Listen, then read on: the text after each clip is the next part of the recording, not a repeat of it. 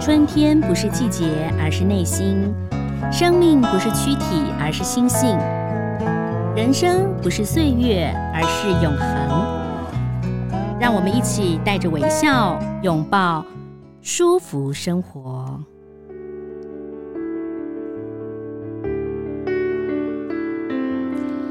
各位舒服生活的听众朋友，大家好，我是赵婷。今天呢，这个我们来聊一聊哈，在这个我们大家了解的佛教当中，其实这么多的朝代，这么长的时间，有一些有趣的小故事哈、跟有一些因缘啊。很高兴呢，再度邀请到呢郭凯明郭教授，教授你好。赵老师您好，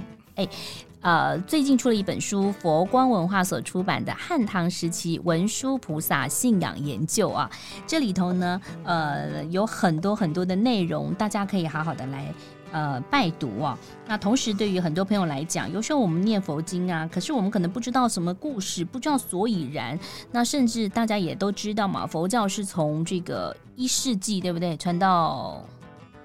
台呃中国嘛，东方嘛，他对不对？差不多进进来大概二世纪，二世纪哈，所以呢，呃，从印度然后传过来之后呢，其实呃，经过了翻译，然后呢，呃，可能很多人就很想要知道这中间的一些有趣的事情啊。那今天我们就是要谈谈比较轻松的话题，对不对啊？嗯，因为您的研究呢，就是文殊菩萨。呃，其实大家都知道呢，哦，我有四大的菩萨，对不对啊？大家比较熟知的就是文殊菩萨、普贤菩萨、地藏菩萨跟观音菩萨哦，那么各个的地方是不是都有一些各个的一些呃据点哦？呃，四大圣地，好、可以跟我们分享一下。哦，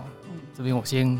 更正一下我刚刚的口误哦，嗯就佛教进来是西元前后啊嗯，前后那时一候世，纪的前后了，嗯对，哈就哈大概在西元前二二年那时候，嗯嗯，那翻译的进来是二世纪哦。嗯嗯嗯那嗯，刚刚赵老师问说，这个四大菩萨都有对应的道场嘛？对对对，那这当中，其实我们都很熟悉，观世音菩萨在普陀山，嗯哦，那这个地藏菩萨在九华九华山、山安徽哦，嗯哼，然后峨眉山就是我们普四贤川，四川川峨眉对山，嗯就我们普贤菩萨可能特别喜欢熊猫、哦， 所以就选在峨眉嗯山。那这当中唯一一个在北方的哦，嗯，就是文殊菩萨的五台山，山西五台对，在山西哦嗯。那这个历来是兵家必争之地，哦，就它那个地点哦哦，刚好是胡汉杂处，嗯嗯，然后嗯历来是在山下可能打打杀杀的哦、嗯那这个四大名山里头呢，其实文殊菩萨五台山嗯是最早的，最早有的，嗯其他都是比较后来的哦。哦，对，嗯所以这个，但是你看，我们对文殊菩萨好像熟悉又陌生对，哦。可是他他是最早有专属道场的，因为你看，我们大部分就是观世音菩萨、地藏菩萨，或者是说，就是呃，到就这样比较熟悉嘛，对哈。那呃，文殊菩萨还有普贤菩萨，基本上没有太熟悉。是的，嗯嗯嗯，对，因为他们这两个都算是比较有个性一点的菩萨哦对，嗯嗯，所以就变成说，我们对他比较呃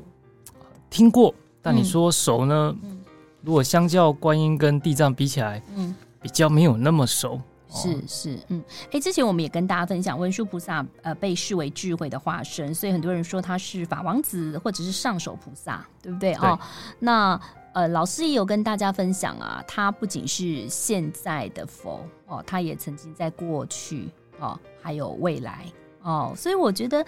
呃这这一点当中呢，一定有好多的故事啊，呃，要跟大家分享。嗯，好，那这边我们既然谈到圣山呢、嗯，跟的联系，那我们来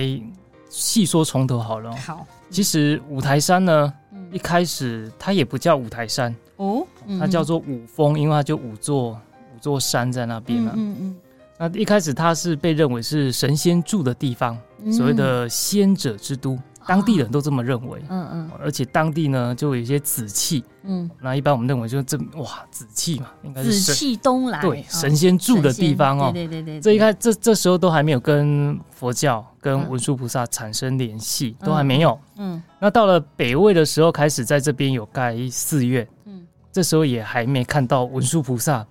跟五五台山嗯有关联。嗯关键是一个北齐时代哦，嗯传说北齐文宣帝的儿子嗯曾经跑到五台山嗯发愿说：“我要见文殊菩萨。”哦，如果文殊你不出来见我，嗯，我就不走了，我就不下山了。他为什么知道文殊菩萨在对普台，问山？得好五，台这山就关键。嗯听说他读了《华严经》，嗯那《华严经》里头就提到一座清凉山，嗯就是文殊菩萨呢，就跟着一万名，带着一万名菩萨住在这里。嗯嗯，那他认为五台山应该就是那一座清凉山哦，哦，所以他就跑去那边，带着他的一个侍者。嗯嗯，结果文殊菩萨给你猜有没有出现？没有，没错，没出现哦。文殊菩萨很有个性的，嗯你叫我来我就来。嗯，哦，那他当然不出现。嗯结果最后这个王子呢，采取非常激烈的手段，哦，他自焚。他说：“好，那我就烧身供养。”哦这在《法华经》里头常出现哦，就有提到烧身供养。哦，啊然后他就把自己真的火化，很虔诚哦。嗯那烧了之后呢，文宣帝为了纪念他这个儿子这么虔诚，因为嗯北齐文宣帝自己也是个虔诚的佛教徒，嗯那他就在这边盖了一所寺院嗯嗯，啊，叫王子烧身寺。这个是历史上嗯有，这个是我们在《清凉山传》里头哎哦，有、清凉山对镇有有看在到历，史当中我们在正史找不到，正史找不照到，正史找不到、嗯啊。那在《高僧传》里头有提到嗯嗯啊。那他的这个跟着他去的这个太监呢嗯，后来就说：“那我也不回去了，嗯既然在这边盖了寺院，那我就好好在这所寺院修行。”嗯据说他就每天虔诚拜华严经嗯啊，拜到后来呢，他突然有一天哎开智慧了。嗯然后呢，也不再是太监的身份了嗯哦，就他是不再是一个受伤的人了，就变得不是跟以前一样受伤的地方恢复了嗯嗯哦，嗯那这个很神奇啊，嗯所以当这个皇帝就请他进宫来讲经嗯哦，他据说他还写了一部书哦嗯叫《华严经论》哦，嗯那这个就有很多很神奇的色彩，那这些神奇的色彩呢？正史没记，但是《身传》跟《清凉山传》有写，好，这个大家正史没有记，但对其他的两个传里头有写，对就对对了。哦，那这个北齐文宣帝呢，开始呢就倾几乎是倾全国之力，嗯在建设五台山，哦嗯开始大力建设起来。嗯那因为这一段故事呢，开始渐渐的跟文殊菩萨牵上关系，嗯哦，开始说，哎、这里好像好像哦，嗯是文殊菩萨的道场。啊，这时候联系性还没那么强哈、哦，嗯嗯，最关键的是到了武则天，哦，所以从这个北齐哦、到了武则天，应该是唐唐朝，唐朝嘛，它虽然中间五周时期嘛，对不对？对，周啊、呃对啊，那那对叫就五周时期，然后唐朝，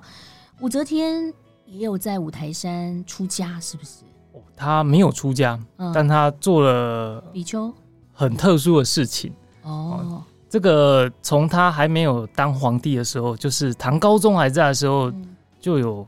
这么两段故事哦。嗯当时就一直说五台山有很多圣迹，就菩萨显圣，就文殊菩萨嗯显圣的故事，嗯所以他就派人呢去查探嗯啊，然后还画了一个五五台山图。嗯那后来呢，来了两个从天竺来了两个出家人，一个嗯叫释迦密多罗，嗯然后跟一个叫佛陀波利，嗯说要来五台山朝圣，然后他们就很好奇，嗯怎么跑这么远说要来朝圣，到底是朝什么圣？他们说我们要来见文殊菩萨，哦就，他们也是要来见对文殊菩萨，所以他们就觉得很特殊，哦，嗯，怎么会大老远？奇怪，文殊应该是从你们印度传来的、啊，对，怎么会是跑来我们的五台山呢？？嗯哦，所以这个呃皇帝很好奇啊，嗯那引起重视，后来就把他当成是那种外交大使，哦，嗯像释迦密多罗、就把他官员招待好好的，把他送到舞台上去绕了一圈下来。嗯但影响最大的是佛陀波利哦，嗯嗯，因为他后来还把佛顶尊圣陀罗尼经带过来。哦，对，那据说后来佛陀波利呢进五台山，嗯然后就不知所踪嗯哦。那传说他是跟文殊菩萨在一起了，嗯哦就跟他一起修行去了哈、哦。嗯嗯，那这个这两个故事就让你让我们可以知道说，这个时候舞台上已经被认为是文殊菩萨的道场。嗯那尤其刚刚提到武则天是个关键哦，嗯因为在他的时任任内的时候，在他掌权的时候呢，嗯嗯，他也再度翻译了《华严经》。是那他翻译的《华严经》里头，就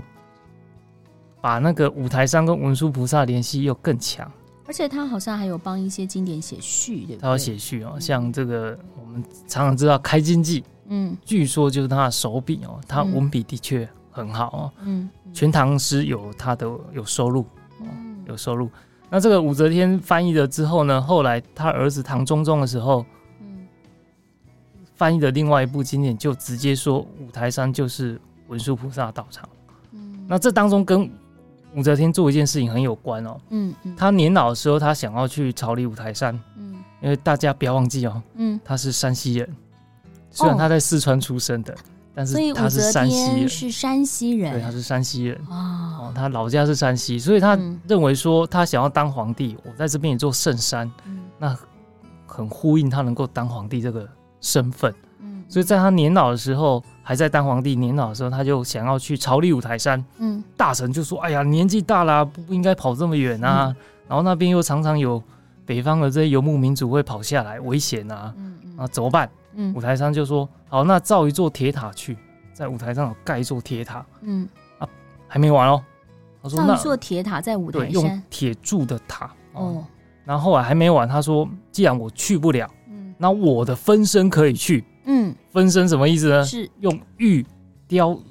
他的坐像，就用玉雕武则天的像，雕武则天的像，对，用玉哦去雕一尊武则天的像，然后呢，坐在轿子里头，嗯。扛着到舞台上去绕了一圈，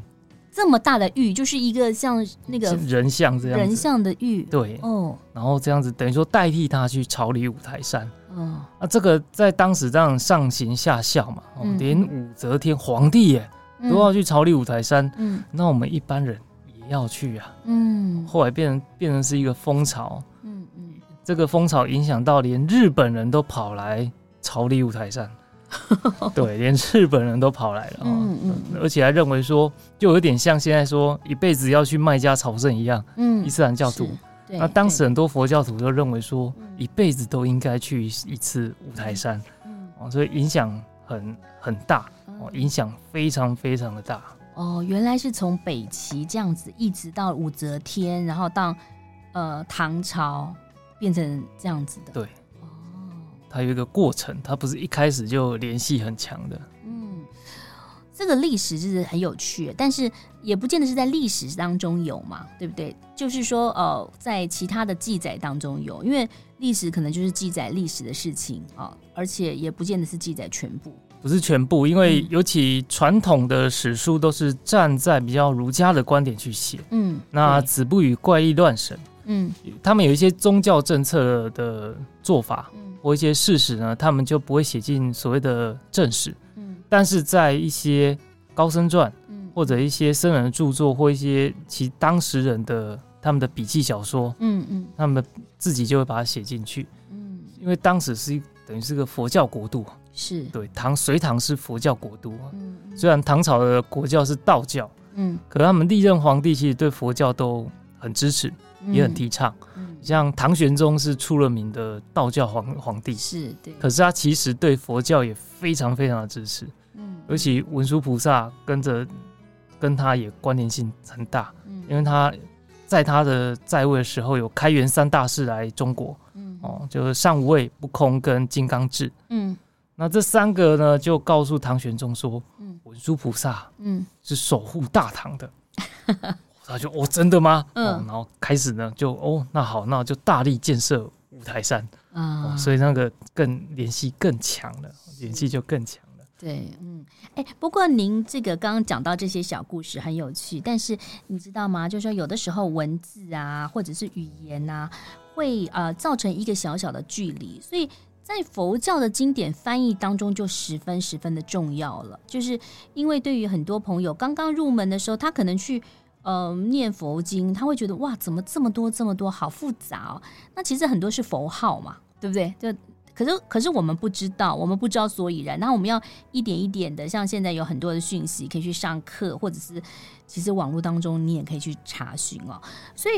呃，就翻译来讲呢，有一位非常非常重要，就鸠罗模式啊，我们来谈谈他好不好？就是不管是在呃记载上头，或者是说在呃戏剧上头的呈现啊，呃我我我前一阵子看了一个鸠罗模式的一个戏剧呈现啊，我觉得非常非常的感动哎。他当然就是说，不是以他翻译为主，是讲他的生平，然后这中间有多少人要抢他，用一些不好的事、不好的方式把他给有点囚禁，然后呢，你不做什么事，我就杀了其他的人哈、那但是鸠罗模式的翻译对我们来讲，其实也让我们跟佛教更进一步了，因为我们可以用我们自己的文字去了解。我们来谈一谈它。好，嗯。嗯，不知道各位有没有听过《金刚经》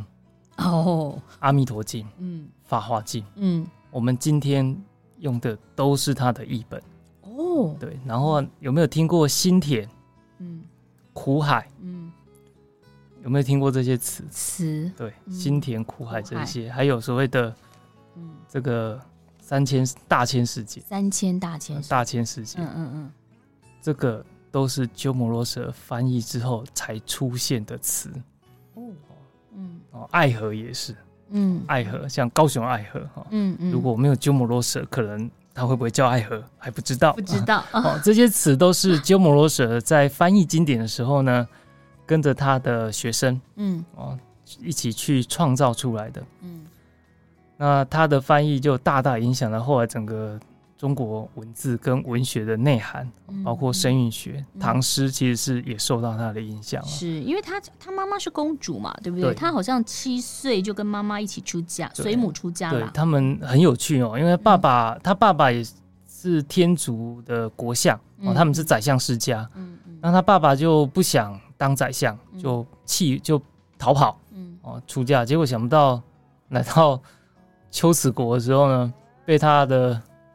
被鸠摩罗什的妈妈看上了，就逼婚这样子，逼他还俗。嗯那、后来就很特殊嘛，就是生下鸠摩罗什之后，后来妈妈带着鸠摩罗什出嗯，家了啊、家 了，对，这个这个有时候很好玩。那出家之后，这个鸠摩罗什就很聪明哦，嗯从小据说他在他妈妈肚子里头的时候呢，就展现出他的聪明。然因为他妈妈本来不会天竺哦语，可是他妈他在他妈妈肚子里头的时候呢，突然间他妈妈会讲天竺语了，怀孕以后就会讲天竺语了，然后这个大家就觉得很很奇特啊，嗯你又没学过。嗯那后来就有人想到，哎，过去舍利佛在他妈妈肚子里头的时候也是这样。哦，看来这个小孩不是普通人。嗯，那果然，小时候的鸠摩罗什就已经展现出他非凡的智慧哦，嗯，嗯就学什么都很快。嗯所以他在十二岁的时候就已经能够讲经说法了，嗯而且深圳中亚，就今天中亚天竺这一带，嗯，大家大家都听到有一个年纪很小的沙弥，嗯可是呢已经能够登坛讲经嗯嗯哦。那后来名声传回他的母国秋子国呢，嗯哦，秋子国也觉得很有面子，嗯 哦嗯，后来就又把他们母子给请回来哦。嗯那请回来之后呢，这个途中那有遇到一个罗汉哦，就跟这个鸠摩罗什的妈妈说、哦：“你这个儿子，你要好好照顾他。嗯如果他过三十五岁之前呢，没有破戒，嗯将来能够大弘佛法。嗯哼，那如果三十五岁之前就破戒的话呢，嗯那他就只是个不错的法师嗯啊。那后来好像也如这个预言哦，因为他是刚刚赵老师有提到他。”因为太有名了，哦人怕出名，猪怕肥。嗯嗯，一有名之后呢，大家大家想抢他大了，家想抢他，大用家想各抢种他不好的方法抢对他，。那这个最一开始就是这个福福建前秦王福建就派兵要去把他请回来哈、哦嗯嗯因为鸠子国认为说这是我的我们国家的国宝，不可能把你交把鸠摩罗什交出嗯，去啊、对，可是鸠摩罗什知道说你如果不把我交出去，那就是要灭国。嗯哦，他是自己是愿意的，那鸠子王不愿意，结果果然一打下嗯去，鸠子国就被灭了，被灭了哇，被灭，他死很多人。嗯那这个吕光呢，就是福建的大将吕光，对这个鸠摩罗什想说，这个年纪嗯看起来年纪轻哦，可是他那时候其实已经四十几岁了啦，哦，哦，可可能就是娃娃脸， 孔子，哎、哦童子像嗯就欺负他嗯哦，欺负他，结果这个鸠摩罗什也不以为意，嗯就接受环境。嗯那最后是一次行军，在他要回来的行军的过程中，嗯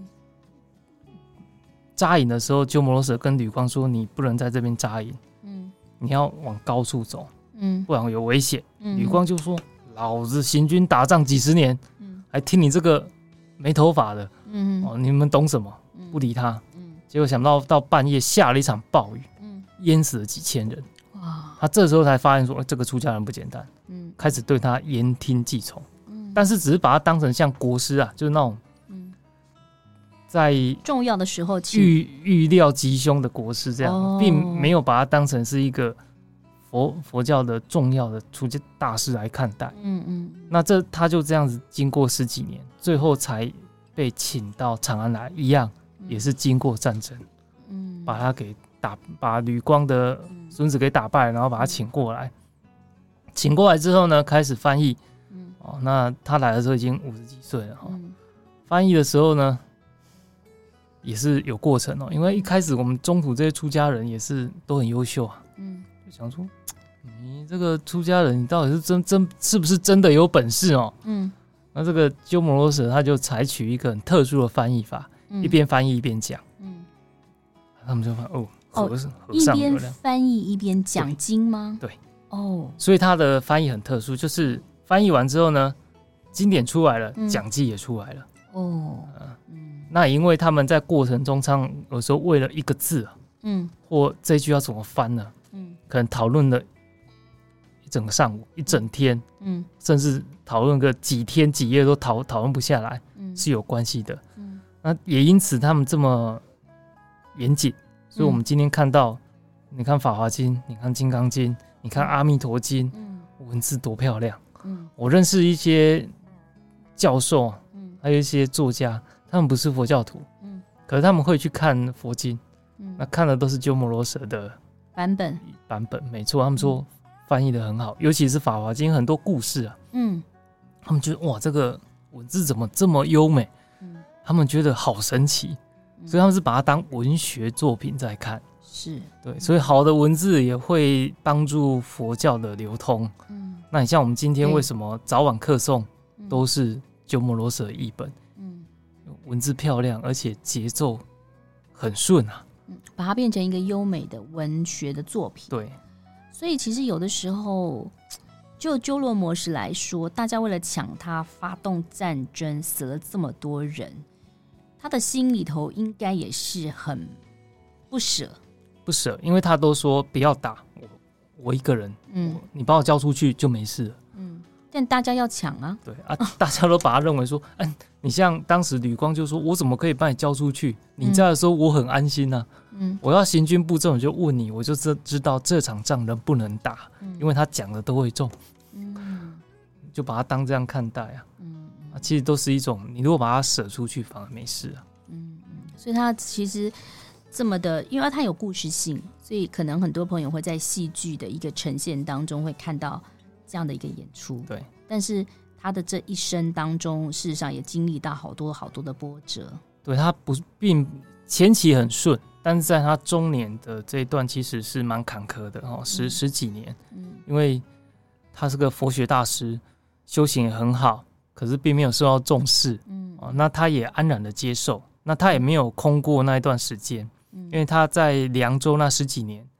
他就学中文了，嗯所以为什么他一来就有办法翻译？因为他在那十几年当中，他就开始哦，中文是这样，开始学，对翻译的好要很不容易，嗯不容易哦甚至很多人其实，在修佛法的时候也会去呃再去学另外的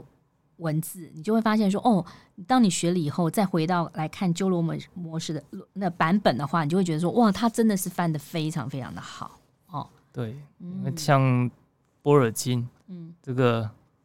他有一个译本，嗯玄奘也有一个译本，嗯然后像维摩诘经，嗯，它有一个译本，玄奘也有一个译本，嗯可是现在我们还是用鸠摩罗什译本。嗯因为它的翻译的比较，我觉得文字上来看比较简简洁，然后也比较优美。嗯那文书的翻译法，那就是不是玄奘的翻译法不一样，它是造翻，哦嗯所以比看起来会比较繁琐，哦嗯嗯但它是比较忠于原著，比嗯，较忠于原著有。一个是有稍微整理一下，对有一个对是忠于原著，对哦，如此。好，今天呢，我们来介绍这么多有趣的故事，让大家了解，尤其是当你在。嗯，看佛经的时候，诵佛经的时候，你就可以了解到说，哎，其实是真的是有很多的高人哈、来帮忙的啊。呃，同时呢，也还是要告诉大家，因为葛老师有一本书叫做《汉唐时期文殊菩萨的信仰研究》，大家可以好好的来拜读一下喽。谢谢郭凯明郭老师，谢谢，谢谢。拜。